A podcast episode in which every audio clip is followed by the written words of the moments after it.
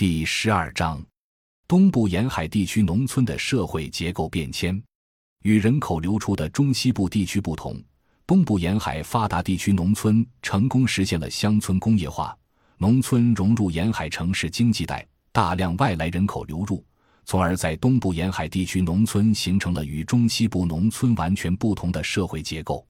相对来说，因为工业化的路径不同，东部沿海地区农村形成了不同的发展模式，也产生了不同的农村社会结构。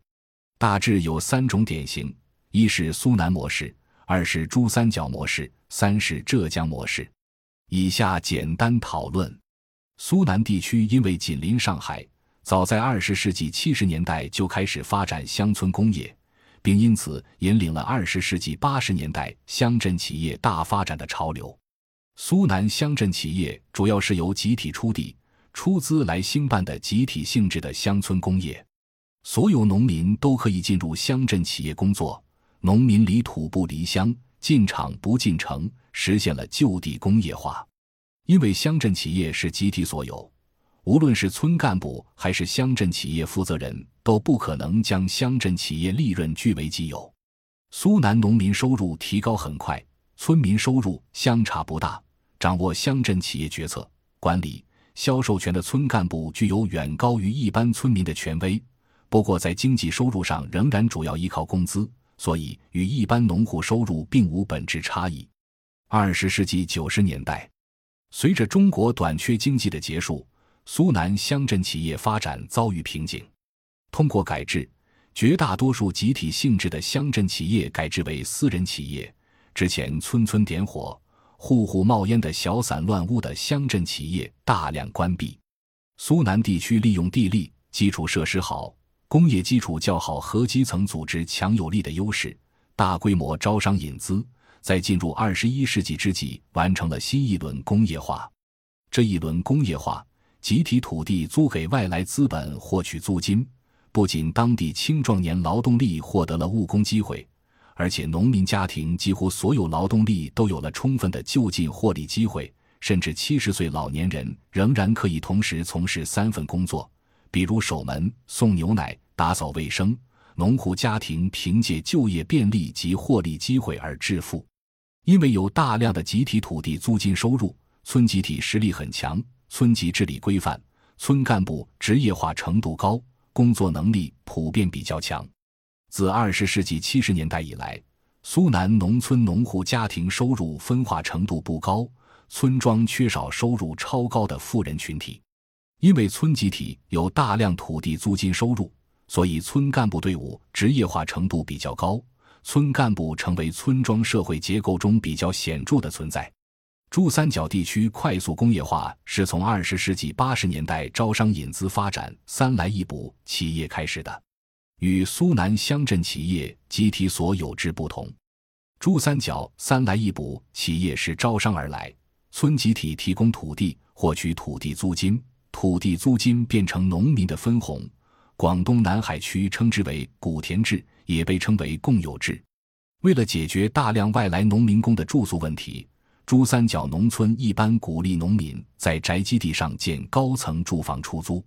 苏南与珠三角农村工业化，集体土地都作为最重要的生产要素参与进去了。不同的是，苏南农村乡镇企业是集体兴办的，用集体土地兴办企业。企业能否成功，主要在于管理、技术和市场销路，而不在于土地。所以在苏南，土地对乡镇企业发展的贡献就被忽略了。珠三角则完全不同，因为企业的管理、技术和市场销路都是外来资本的，村社集体招商引资主要是为了获取土地租金，农民参与进来是因为重工厂比重粮食收入高。珠三角农村在工业化的过程中，也就形成了农民对土地租金以及房租的依赖。与苏南一样，珠三角村庄也一般都有较高的集体土地租金收入。不过，与苏南不同，珠三角村庄土地租金并没有变成强有力的集体行动能力，因为所有村民都认为土地租金收益是自己的，应当尽可能多地分给村民，而不是用于村庄公共事业建设。因此，珠三角地区农村的村干部远不如苏南地区村干部有权威，珠三角农村治理远也不如苏南农村规范。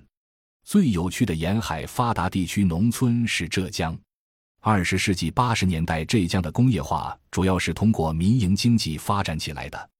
民营经济的发展往往是从家庭作坊开始，先买一台机床开始生产，市场行情好就扩大生产规模。到了一定规模，就在房前屋后搭建；再扩大，就在村庄荒地、道路边上违规建厂。